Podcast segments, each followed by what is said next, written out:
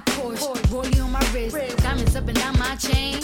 Cardi B straight stunning, can't tell me nothing. Bossed up and I changed. 生活没那么复杂，种啥都能得瓜。用我万种风情，许你一期一会。大家好，我是小乐我。是哈四，我们已经很久没有录过一个百听百爽，然后基本上如果有朋友让我推荐我们电台有哪些好听，我都会首推的主题就是渣男渣女。嗯，因为实在是太过瘾、太三俗了，符合我跟哈四这种调性，对，就是这种高知品味，对吧？而且为了能录，因为我们前几期已经把我们身边的渣子都掏空了，你知道吧？也不可能说我们身边都是傻叉，嗯然后也都都是渣，所以我们这一期邀请了我们的嘉宾，亲爱的这位女士，有请你自我介绍。你怎么打名呢？你还没没打提示，你就打个名儿，哪来的鸡？大家好，我是棒棒。那对，她是棒棒，她是一个没有用过棒棒的叫棒棒的女孩儿。然后这一期呢，我为什么来聊她？因为她是呃小乐的朋友，她本人非常，本人虽然心如止水，止水生活平淡，但她身边的故事特别多，而且本人贼能演，然后普通话又比我好。在没开录之前，我们小试牛刀，她一个人就把小小那个哈茨逗得像一只鹅一样，哈哈哈哈。哎，我这这个这半辈子没这么笑过。对，所以这一期主要就是让我们的那个棒棒女士，然后来讲一讲她身边的渣男渣女。对，你干嘛呢？我在做作的捂嘴，这是开始了吗？开始了，你要不然你以为我们在干嘛？对，我们给你润嗓了。是 这样的，我今天讲一个故事，它就是没有一些太多那种设这种黄暴情节，但是它就是一个日常狗血撕逼，然后说不定还可以对就是一些就是将要已婚啊，或者在谈男朋友的时候要筹备结婚的一些朋友、女性朋友有一些警示作用的故事。警示名言，这就是对，然后是这样，是讲我一个亲戚她的前男友的故事，是这样的，嗯，我的亲戚那个时候年方二十六，但是已经很着急想要结婚生孩子了二。十六也着急啊。二十六着急他着急是因为他有个非常奇葩的妈妈，那我们容后再说。这个措辞，就就他妈妈导致他非常不想留在家里面，就很想赶快嫁出去。靠结婚脱离这个家，对，其实这个是是错的，各位姐妹们千万不要这样想。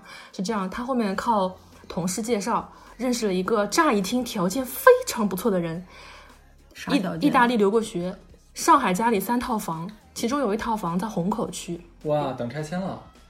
这个房还两室两厅，就它唯一的不好的地方就是它靠的离七宝新路有些近。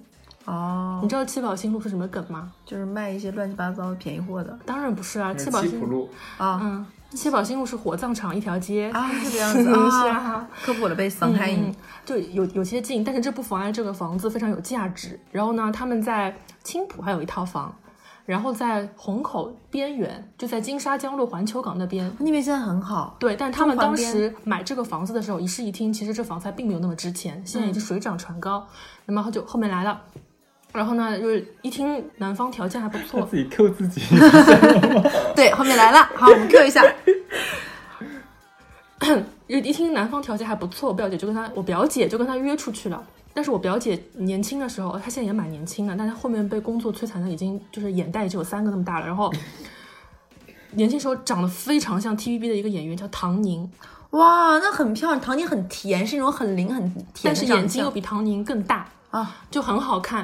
然后他们俩就男方就看我姐，基本上都是百相百中的嘛，就喜欢上了。然后呢，我姐那个时候也是不太成熟，就觉得这个人条件还不错，被他妈洗脑的嘛。然后男方一来的第一天就送了她一条蒂芙尼的手链。我表姐想，哇，虽然他貌不其貌不扬，但是出手还挺大方，就说我们谈谈看嘛。其实我觉得有这个想法也很正常。对啊，但是后面我又要这个时候我又要插播一个话题了，就是大家相亲的时候一定要看一下面相。你觉得面相不好的男人千万不能要。这个男的后面我们研究过，就是三白眼，你知道吗？哦，你们懂什么叫三白眼吗？懂懂懂好捧那你要讲一下三白眼是什么？因为跟大家讲啊，因为我们电台实在是太火了，我们不但有嘉宾，我们还有现场听众朋友们，知道吗？刚才讲到三白眼的时候，我们这个小姑娘就啊头摇成拨浪鼓的。你给大家讲一下什么叫三白眼？三白眼通俗来说就是白多黑少，然后眼睛呈倒三角形。就是看人的时候呢，他的眼白非常的多，然后眼黑非常就是比较少，然后看人的时候有点往上翻，那是因为他眼就是眼皮这边是平行的那种，就三白眼。但是呢，就是爱中沐浴在爱火之中，并没有想这么多。然后他们第一个坎儿就来了，然后谈了没有多久，呃，一个月还不到，他们策划去泰国旅游。当时呢，他们两个人都在四大工作，不同的四大就很忙嘛。对，四大很忙，对，然后狗。他们在就是发微信，就说互相都以为对方会去做攻略，但是对方都没有做。男的以为女的会做攻略，女的以为男的会做攻略，咦，结果发现到那边除了订好酒店以后，什么都没有安排，也没有车来接他们什么的。然后呢，就是只好他们自己从机场打车去那家酒店，但是非常的贵，那个车费。男方就不一直不开心，就第一次对我表姐冷暴力。冷暴力到什么程度呢？就是从坐上车到酒店，一直到晚上一语不发，然后晚上泰国那边差不多九点多、十点多，表姐一个人坐在酒店的花园，哭着给我打个电话，就说这男的就是从下了。呃，下了就是下了飞机到打车，发现对方都没有做攻略，以后都没有理过他一句话。那个时候其实已经初见端倪可是。可是按道理来说，一对男女刚刚第一次出去玩，不应该就非常想打炮吗？就是哪想得了这么多？不应该先肉身交缠？诶，就可能后面几天打炮了吧，但是第一，因为那个时候刚就是刚刚谈嘛，然后吵了一会儿小架，到后面会总是会和和好的。然后这个事情就翻篇翻过去了。那个时候我表姐已经有想结婚的念头了，然后我就跟我表姐讲，你先缓一缓。我说第一次出去就因为这个事情吵架了，我觉得不是良配，不能说男，但是那个时候也不能说男方太计较就会觉得小事上对。然后时间歘歘歘过去，然后他们又谈了大概几个月之后，突然就是那一年的年底，快过年了，就说我们想结婚了。哎，嗯，就跟你反映是，嗯，你们要结婚了，然后说是酒店也那个好订好了，然后呢，喜帖也开始印了，都准备就是开始拍那个婚纱照了。然后第二个大爆大就是大爆发的矛盾来了，就是那一天，呃，上午我表姐去拍跟跟那个男的去拍婚纱照，下午我们去听演唱会。然后那个女孩子试婚纱嘛，总是很多造型，然后那边的人就给她给她梳这个头啊，然后涂那个妆呀。她旁边并没有请闺蜜来看，她就让她男朋友就来看，哎，你觉得这个好不好看？那个好不好看？然后男方就在那边一直在边，就是他他们就是说给我表姐买钻戒，他们买钻戒的方式非常的迂回，就我个人来说就非常讨厌，他是不肯大大方方的去店里面去给她买，也不要代购，他要自己什么我也没搞清楚啊，他要自己看中了以后跨境去刷那个什么卡，然后把那个钻戒给邮回来什么的，就说这样的话什么汇率就是搞了乱七八糟会便宜啊什么的。当时我就觉得你买个戒指都如此之计较，因为他不是没钱啊，而且他其实并没有便宜多少，是真的，他就是一定要用如此迂回的方法，他就能便宜一分是一分。我觉得太太计较，其实也不是一个过日子的那个。然后难道就不不肯抬头看一看一眼，就在那边搞那个转转支付啊什么的嘛。然后我表姐就说，就有点，我表姐那个时候是有点脾气的嘛，那上海娇娇的小姑娘是宠到大的嘛，我已经憋了这么久，嗯，就说如果你这样子的话，要不你就先走。男的把手机往沙发上一扔，站起来就说：“我先走了。神经”病啊！然后把手机我觉得很捞回去了。癫狂哎。癫狂就是很过分，过分到什么处？表姐一个人留在婚纱店里面哭，旁边的店员就看着她，脸上还带着妆。对，这婚还结不结？估计店员也黑人问号。关键是他走了以后，他并没有假走，他是真的走了。然后演唱会也给他买了票的，他也没有来看，他就是我说走就走，而且又是三天不理他。天哪，他要干嘛啊？这种我觉得这种这种冷暴力太可怕了。对，到这个程度，然后我表姐的妈妈还在跟我表姐说，你一定要跟他结婚，因为我消息都散播出去了，导致我表姐后面有点轻度抑郁吧轻度抑郁了嘛。然后他那个时候工作又很忙，他就说他站在二十四层的那个楼上就是审计嘛，就想跳下往下跳，啊，就就然后还得了那个反流性胃炎，就身体啊，然后反流性胃炎超级难受，就躺在那里根本就没有办法睡觉，你整个喉管到这里都是灼烧。灼烧，然后不停的打嗝，我也打嗝，然后，然后，然后就就是他非常的抑郁，然后那个时候呢又出现了，然后那天那年就是所有的事情，所有的故事就在过年的时候，我们一家人就是会住在一起嘛，我跟他睡在一个床上，那天。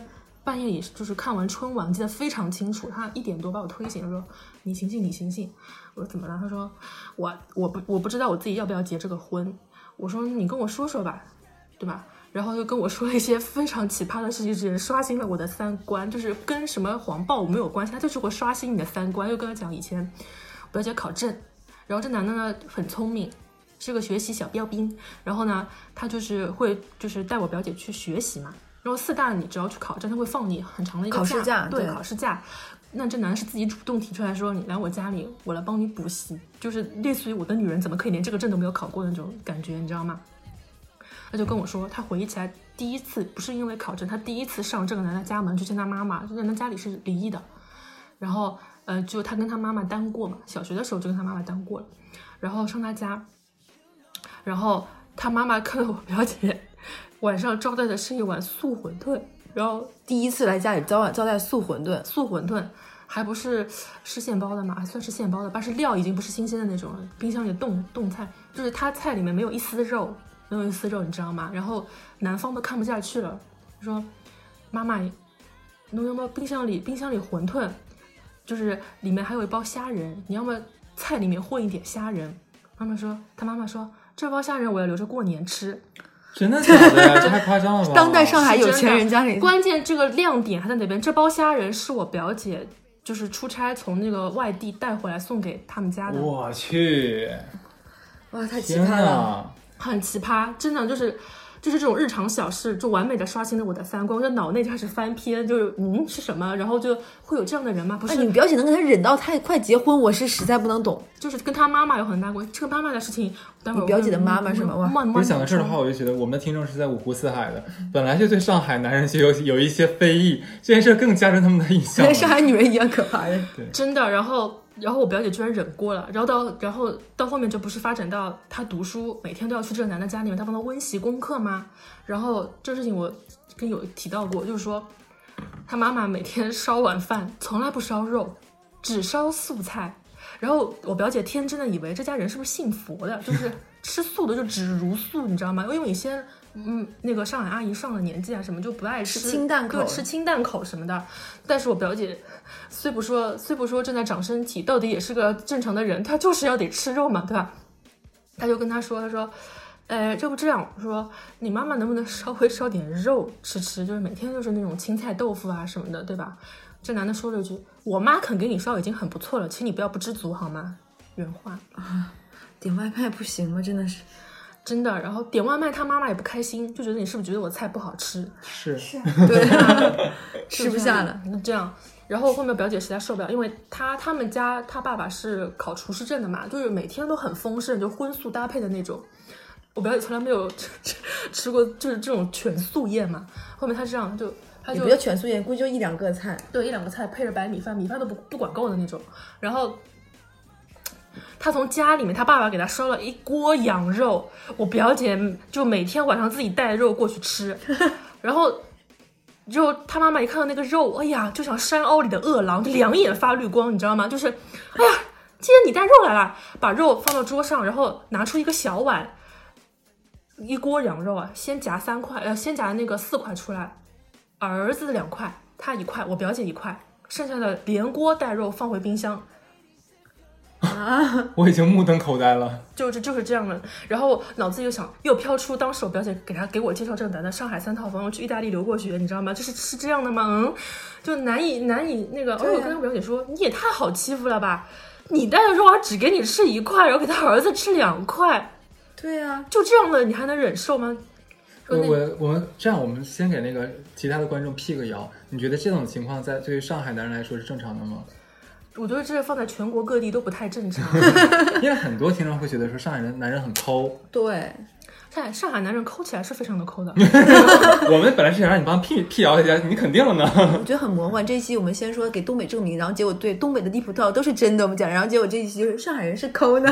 这就是上海人要抠起来的话，全国是无人能比的，这种行为，就你刚才讲这种行为的话，是极其罕见的吧？是极其罕见的。上海人都觉得很奇怪的上海人。对啊，就很奇怪，极其罕见，而且他还不是上海的本地人，他就是上海就是市区那种本。我们有时候会说本地人，有时候会比较 比较坑，比如说他在讲上海的鄙视链的热。对，就是什么奉贤呀，奉贤都是现在都是富农，不能鄙视了，就是以前会我们大发就是奉贤人，贼有钱。很有钱，然后但是会说崇明可能会说他比较刁啊这种，嗯，但是这是都是，但这个都是随便说说的，也不能当真啊，对吧？然后，然后你继续讲他的奇葩。然后奇葩就是后面开始谈婚论嫁了，这个时候还没有想到分手，我已经我已经忍不住问我表姐，就在回忆里面我已经开始插播了，在床上我说你为什么不跟他分手？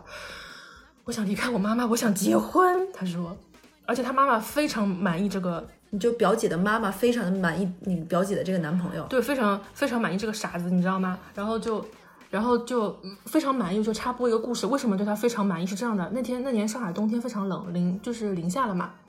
他们家暖气空调坏了，暖气空调不是装那个排气扇，不装在外面的嘛？这个男的冬天因为不舍得几百元的维修费，他自己冬天穿着很薄的衬衫，他们家住在十二楼，爬出去修，爬出十二楼，不顾生命危险去修空调，修完之后发烧翻到三十九度，因为不舍得不舍得医药费，在家里就哎躺躺着，然后吃药熬过去。然后我表姐的妈妈多奇葩，她居然说啊，像小叉这样的男孩子是世间少有，吃苦耐劳。你他有这样的精神，以后做什么事情不能成功啊？我就喜欢这样的男孩子。他说，他还他还 cue 我，他说你放眼看看，现在多少男孩子会自己爬到十二楼外面去修空调？没有哪个憨逼干这事儿。对，没有哪个憨逼会干这事儿，你知道吗？他形容太精准了。然后，然后我就反驳，我就反驳我大姨，我说上头这个故事，这是不是很刷新三观？我反驳我大姨，我就说她现在自己发烧三十九度都不肯去医院看，我表姐以后嫁给他以后，万一生了什么病，她都不会让我表姐送医院啊。有道理啊你为。什么不想想这一点呢？能对自己抠到这个地步的人，他对伴侣，我觉得未必会多那个。我跟你说，像那种什么，我对自己特别特别抠，但是我对我老婆很大方很大方，不能说世界上没有，但是多半都不太会，假的假的，都是假的。然后，然后就是，然后之后这一点之后嘛，这个故事就是赢得了我大姨的喜爱嘛，就觉得哇，这是绝有的美男子，就是这样，真的比不上，比不上，小金就是万能万能。我 不小心把他的小名说出来。不 要忘了他。然后，然后更加奇葩的事情来了，就是然后呢，他们商量结婚，男方不知道为什么很孤僻，他们请不到多少亲朋好友。但是我不是说不是说没有朋友就是不好，可是他们只有一桌呀，结婚之情一桌不是这个逼家庭怎么可能有亲戚和朋友来往呢就呢？对呀、然后就就只有一桌，我也想不通。但是我表姐那边，我们这边有很多桌嘛，因为我们我们就是我们的起其乐融融大家庭。就我们江，我祖籍在江苏海门那边，我们老家这边还有人要过去，你知道吗？要吃啊喝啊，然后那男方说什么？结婚这个钱，呃，说餐饮这个费，就是那个各出各的，不是我们家只出一桌的钱，我要我要跟你按桌算，你知道吗？第一次看到就是婚宴的钱，我要跟你按桌算。他还跟我跟我表姐，我表姐想租车嘛，让我租一辆好一点的那种什么婚车对啊，婚车，就租一点那种好一点的豪车啊对啊法拉利啊、奔驰啊这种，你知道吗？他连奥迪都不让我表姐租，他说啥捷达夏利你开辆大众不行吗？他说。桑塔纳，他说：“他说他说还还有婚宴布置，他说你为什么要这种婚宴布置？这种都是假的，都是虚的，一个洋泡泡都不许给我放，一个气球都不许帮我放，不许。他把婚礼办葬礼嘛，真的是。他说婚礼就是大家吃顿饭就好了，而且他只付他那哎，他的渣。跟我们往期都不一样啊，这一完些不一样就新特色这一期的渣，就真的刷新我们三观了。你们发生在当代社会的上海在上海，对，我在而且还意大利留学回来，有时候还有相信三套房纯粹，的上海爱情故事。比东京爱情故事还好对，听。然后这个时候我又要我又脑中又要想起我表姐刚刚给我介绍她的时候说，意大利的过去上海三套房，是他在虹口，我那然后四大工作一个月没有一没有两万多，也有一个一万八，就是这样年是吗？就是他那个时候也不算当年吧，也过了两年多了反正。是正常的一个薪资标准吧，对啊，其。实已经算收入可以的了。对呀、就是这样，你知道吗？如果是倒听我表姐在床上讲述，我想天呐，倒抽一口冷气，我真的心疼她，因为她妈妈虽然很奇葩，可是爸爸从小是很娇宠她的。她爸爸是广东人，广东人，但是但是活得像个上海所所谓传统的上海男子，就怕老婆，然后为了女儿就是学煮菜，一辈子都是在宠宠女儿，在宠她宠那个，从没有受过这样的委屈，就是就是我觉得他爸也也很老实，就是女儿说这么多，他爸被他妈妈就是被他老婆压到，一句话都不敢替女儿说，导致我爸就很愤怒，就是导致我爸很想去冲过去去打那个男的，你知道吗？然后呢？然后呢，后面我觉得现在观众朋友们都都悬着心，就好怕他俩结婚，你知道吗？然后是这样，然后他又跟他说，婚后我们财产怎么用？跟我表姐说，你的工资卡放在我这里，我想把卡，把它封好。你的你的工资卡要放在我这儿，这儿，对，然你后那画儿，对，并且并且他并且他慢慢的说道，嗯哼，你不能出去看展，不能出去喝咖啡，为什么？少去看电影，因为家里的钱只能给家里买菜烧饭用。意大利留过学，上海三套套房房，，对对对对对，对对 对，然后然后然后当时我已经在床上，在新年就看完春晚之后，就开始用上海话就就破口大骂，像能老逼啊！呃，就就开始一口一个港驴 kiss 母亲那种，对吧？就开始骂了。那怎么会有这样的人？这还是人吗？他是男人吗？他剩下那根都是多余的，你知道吗？他送去皇城跟里面做太监都是最低最低等的那种太监，你知道吗？那简直太过分了吧。而且我表姐的确是有点娇新者酷，我表姐很就是她，我评价上她有缺点，她很娇气，她就这还娇气，能跟这男谈的恋爱她有时候有点爱来事儿，可是她绝对不是那种超作超作的女的。就可以在可接受范围之内。对。就是说她有就是最多有时候就是上海有时候作嘛，就是撒个娇啊，然后有时候很正常。爱发点小脾气什么，是可以哄回来的那一种。对啊，就这样。然后表姐那个时候还在想我要不要跟他结婚，还没有想。场想这事儿吗？现在没有，就回家回家就在就在想，还是要不要结，还是要不要结，你知道吗？最后我觉得你你表姐那个时候已经有点骑虎难下，因为请帖也发出去了，婚礼也要弄了，哎，最多来自妈妈的压力，然后最后压垮骆驼的这个倒数第二根还是三根草来了来了，精彩来了！装修哎，道第一根呢装修你知道吗？就是我要提一个妈宝男的那个这个情况。这个妈宝男呢，有时候他不一定就是常把妈妈挂在嘴边就叫妈宝男，但是你有时候会结婚的时候，千万不要先领证，各位女性朋友，真的他先领证了是吗没有，他幸好没有先领证。哇天哪，真的是谢天谢地，他妈宝男就是这样，他也他会体现在在某一些人生大事上，他他只听他妈妈的，并且不允许他对方的另一半说他父母任何一丁点就提出反对意见，还不是说不好。就是你，我觉得苹果好，就是他妈觉得苹果好，我爱吃黄瓜，你就不许说我不爱吃苹果，这种伊脑子瓦特啦，瓦特了。随后呢，在耿嘎，他们家呢不是有一套两室两厅在虹口区，当时是婚前说好的，给他们小两口做婚房，嗯，他不住。我我表姐是婚前很明确，就是说我不要跟公婆住在一起，嗯，我要有私人的空间。他妈妈当时满口答应，好啊好啊好啊，我不住在一起。然后然后装修的时候又跟师傅说，把隔壁那个房留出来，我要住。我操！何必呢？就这种事情，这种这种谎话就没有什么意义啊，一戳就破呀、那然后，然后让我表姐说，你不是在那个环球港那边不是还有套房吗？那离虹口区其实不远，对呀、很近啊，那你就住在那儿。他妈不依，我离儿子太远了。最后，最后什么你知道吗？他们他们又在虹口区，就是他们俩婚房的附近，买了一套一室一厅的房子，真有钱这家人。但是没有，不是不是全款买，这个时候就来了，就来了来了，高潮来了，是这样的。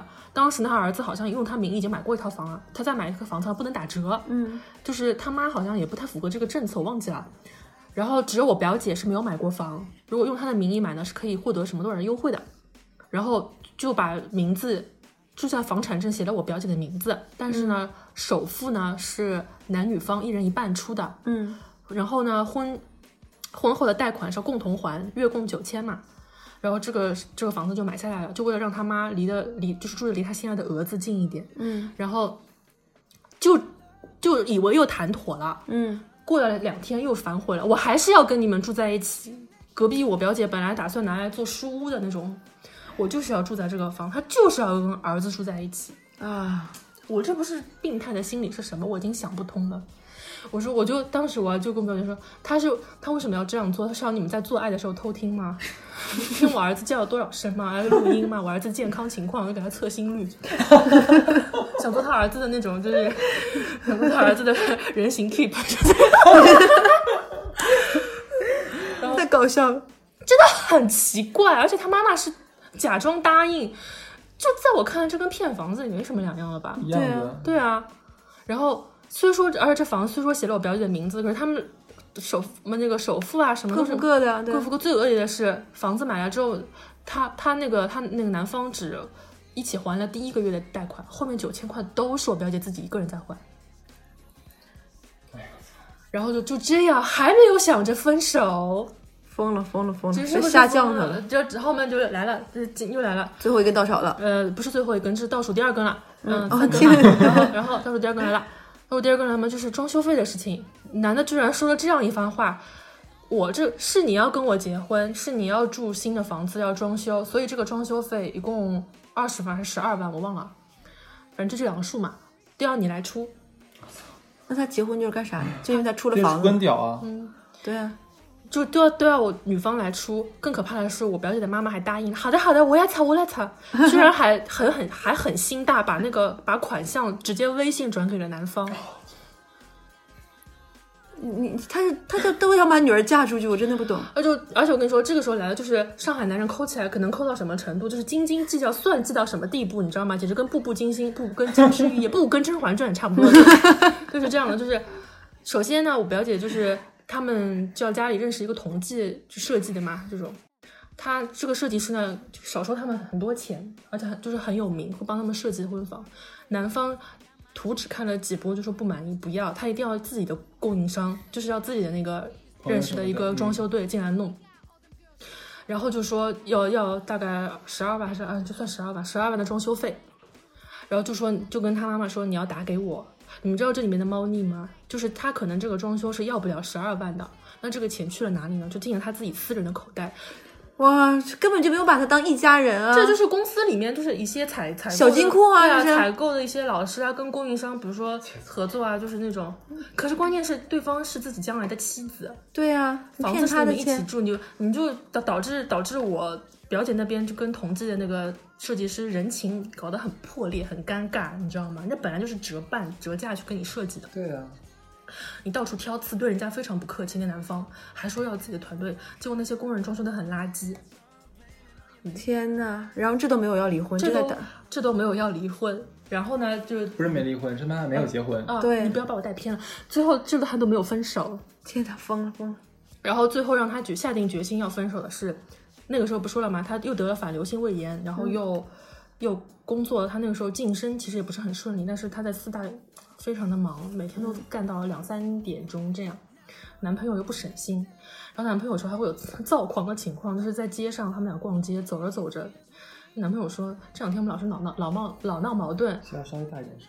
我说这两天我们老是闹矛盾，然后就是你就是说我们谈一谈怎么样？我表姐说其实我对你没什么要求，我想你对我再温柔一点。然后直接在街上崩溃了，我对你还不够温柔吗？就在街上，你知道吗？我对你还不够温柔吗？然后眼眶含泪啊，四十五度这仰对对着对着，我要把我的眼泪憋回去，这样我对你还不够温柔吗？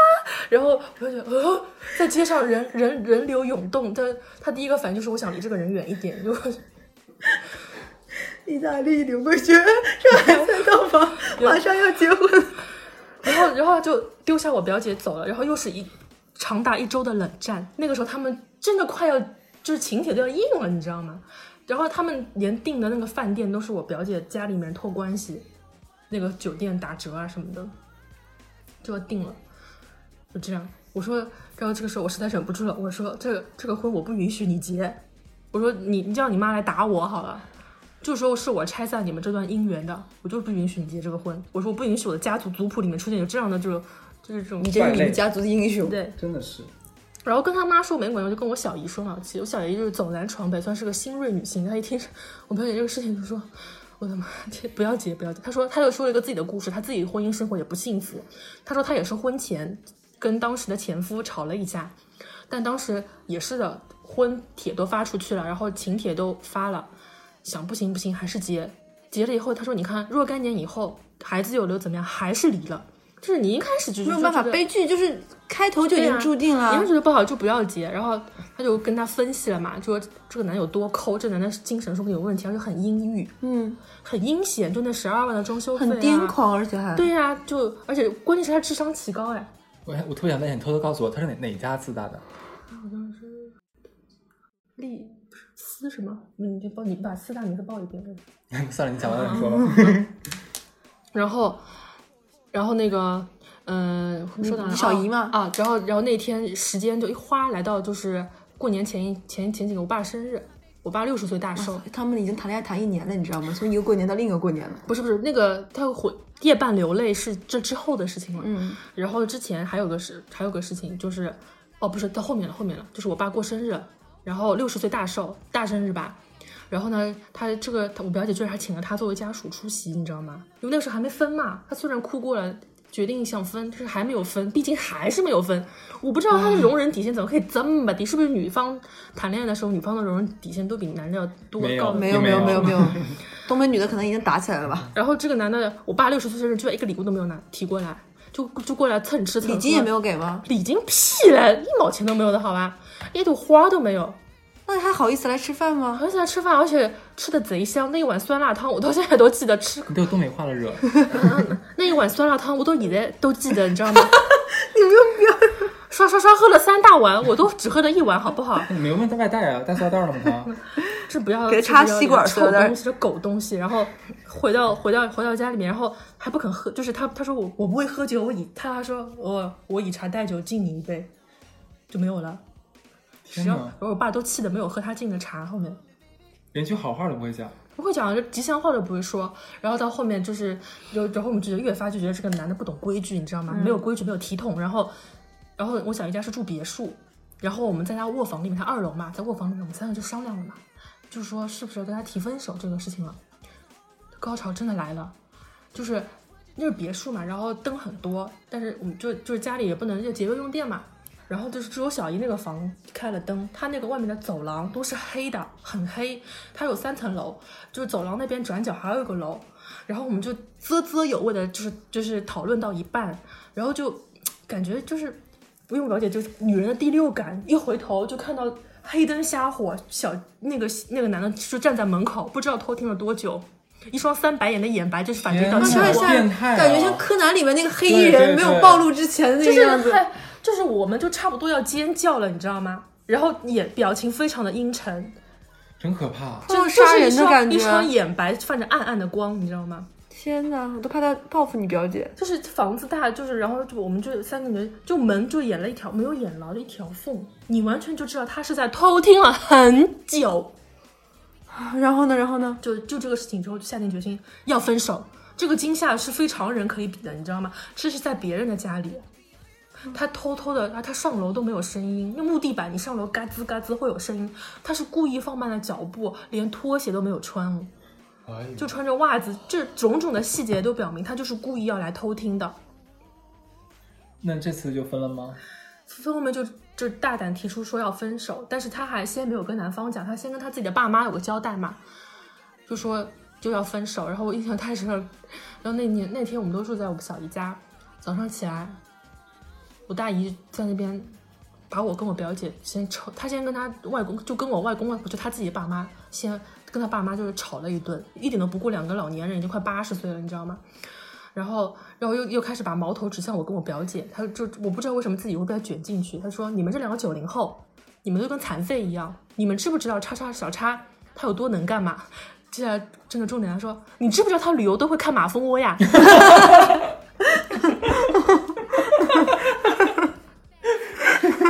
我已经嗯，然后他会做攻略，你们会吗？我会啊，马蜂窝是下一个嘛，谁不会做攻略啊？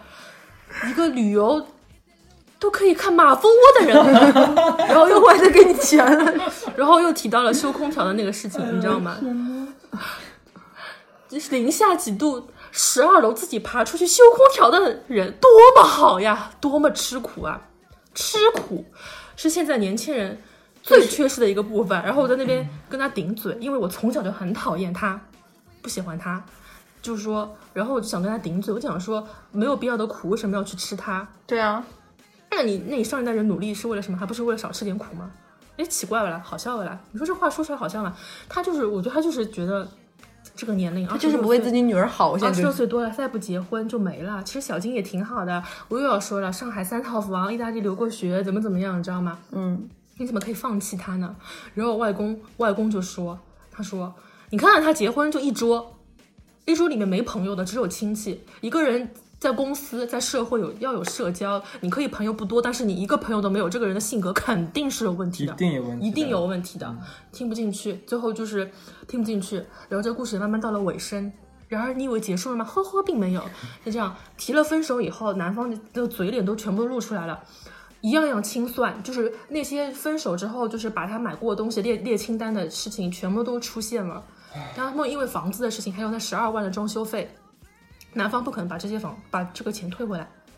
他一直住在哪个房子里面？住在我表姐还贷款的那栋房子里，跟他妈妈住在那边。分手了以后继续住，打官司啊，然后然后他们那个房子不知道是租还是怎么就空着，就赖在那边，你知道吗？后面就打官司。要知道这种这种官司非常的难断，就是就是打了两年多，这你你肯定懂的，对打了两年多，这个这个官司最近才刚刚落地。你表姐顺利吗？还就是首付多，女方多赔了男方很多钱。他一开始男方要房子，后面好像是政策什么原因，他觉得房子不划算了，他说我要你还我首付，我出了一半首付嘛，但是首付要按照现在那个房价溢价标准的方式，就当时他只付了三四十万，后面我表姐给他七十多万，哇，好赚！赚比投资赚。比投资赚多了吧？然后那个月供九千，我表姐还要自己自己还。我我能再问一个问题吗？那他那个那个装修钱还你表姐了？装修钱后面又打了一个官司才还回来的。一个一开始男方死不承认有这笔钱，然后他就说，如果女方要我还这笔装修费的话，他就把一个单子列出来，我请吃饭花了多少钱，他买了个二手破手机多少钱。后面我表姐还跟我说，这个手机根本不是最新款，而是二手货，唉，在情人节那天送的。哎，绝了！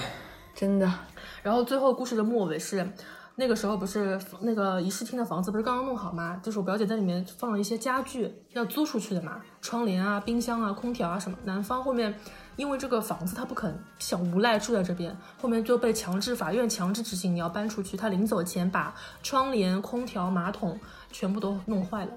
而且他，而且高智商的人多可怕！他弄坏的那个点都是你修不好的，你就得必须重新买。那你换个配件也不划算，就让你重新买。他好卑鄙啊！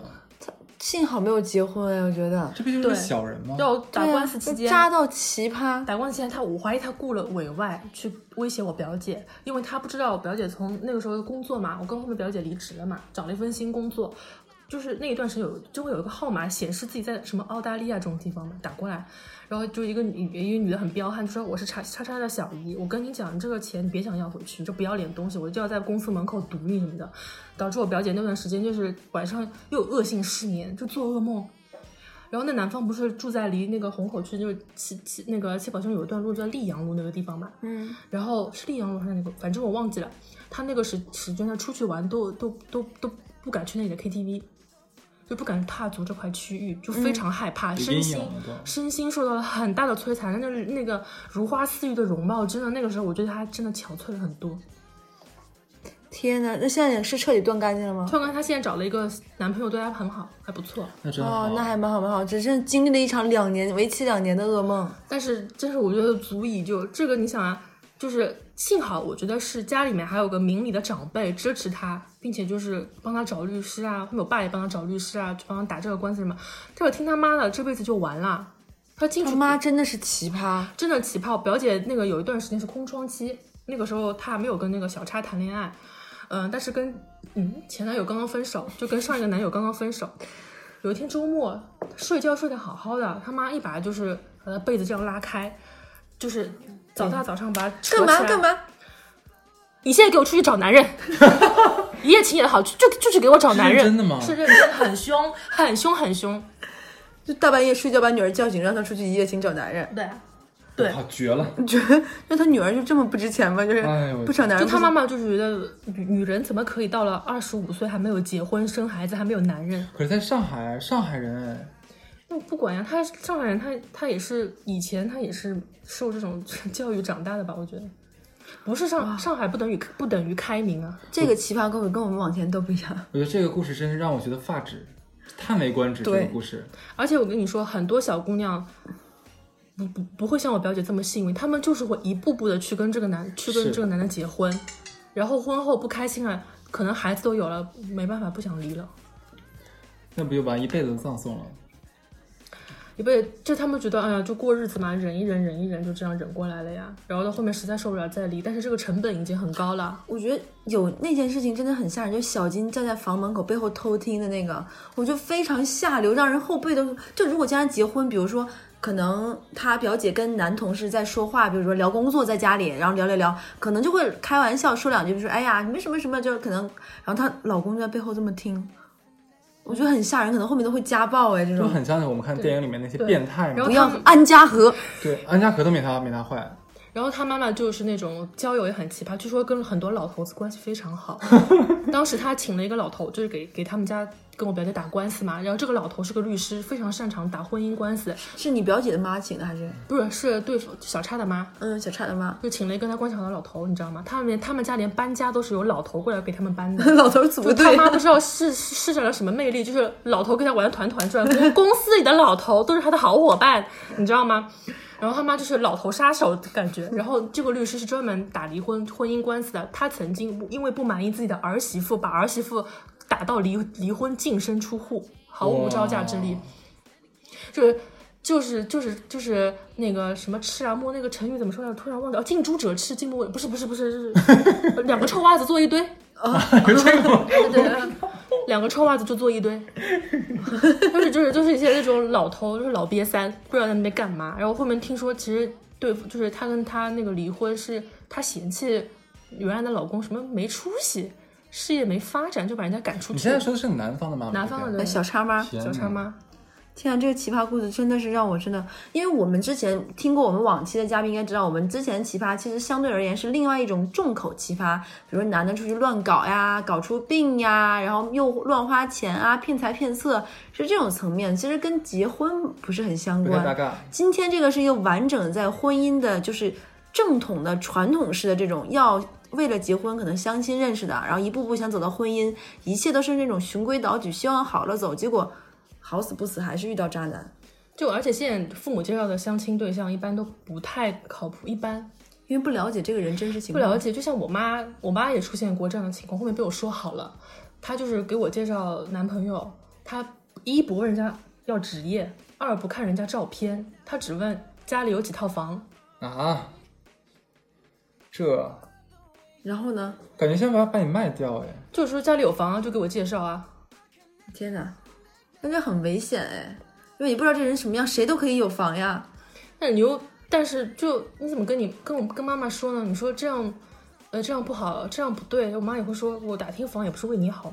也就是，啊，你那也不能只有房呀。然后他还跑去人民公园相亲角，人民公园相亲角你们知道吗？知道知道道，是一个上海大型的奴隶贩卖市场，就是就是人口倒卖市场。那里的就爸妈特别可怕，就把自己儿子女儿的信息贴在伞上面，然后搬一个小板凳，就在下面，就这样。你妈也搬过板凳吗？我妈就是去那边就是去交易嘛，去去交换信息，然后这然后还说要给我相一个，我说我不要，可能会真的有人会从里面就获得幸福什么，可是我觉得这个这个方式我实在接受不了，这怎么是恋爱呢？你就是在交易啊！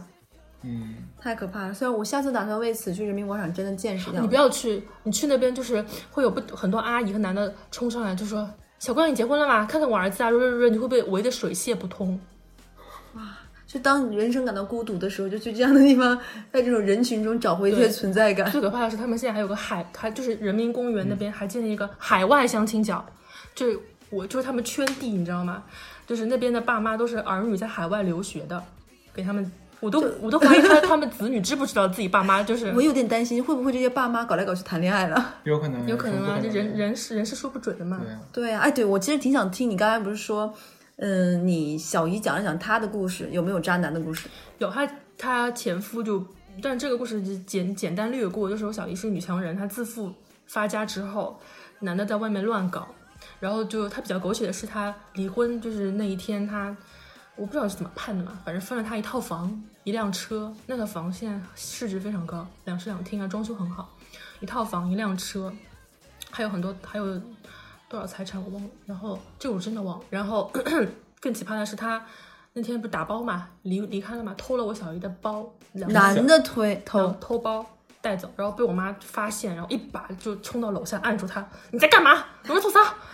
那你妈好好勇猛哎，我觉得。但是我但是我但是我妈后面事后偷偷跟我说，她觉得男男男的有在我们就是每年就是暑假去避暑的时候，他带女的回来那个包其实已经有被偷过了。因为你小姨东西多，可能也对他那个包，嗯他三楼都是他整个楼都是他的衣帽间，你知道吗？那个包他有时候不背了或怎么样，都全部都放在橱窗里面我觉得。这样好下作哎，就搞小小偷小摸的这种对啊啊，他前夫也是上海男人哦。你这些 大型地图。哦，我觉得他这期 diss diss 上海人，比我们俩单独出一期骂东北人都感觉来的猛，就是。是我是觉得，嗯，没你知道他们是结婚多少年离的？很很很多年了。就孩子都很大那种，是吗？但是我小姨四十多岁才生了我表妹妹，那他们俩是结婚很多年才有孩子，对，离了，他在外面搞了一个女的，生了儿子。这个男的，嗯哼，其实是重婚罪，哎犯法的。就就这样。所以，那那那你小姨就是跟你小姨夫离婚之后，现在有还有新的幸福吗？后面谈了一个小八岁的人也没谈成啊，哎，那希望他以后的路好走吧。因为他有钱，应他的路应该比我们大哦，对，有钱的人路就会好走很多呀其实。有钱是可以，就是删除为所掉欲为删除掉很多烦恼的。当然了，当然了。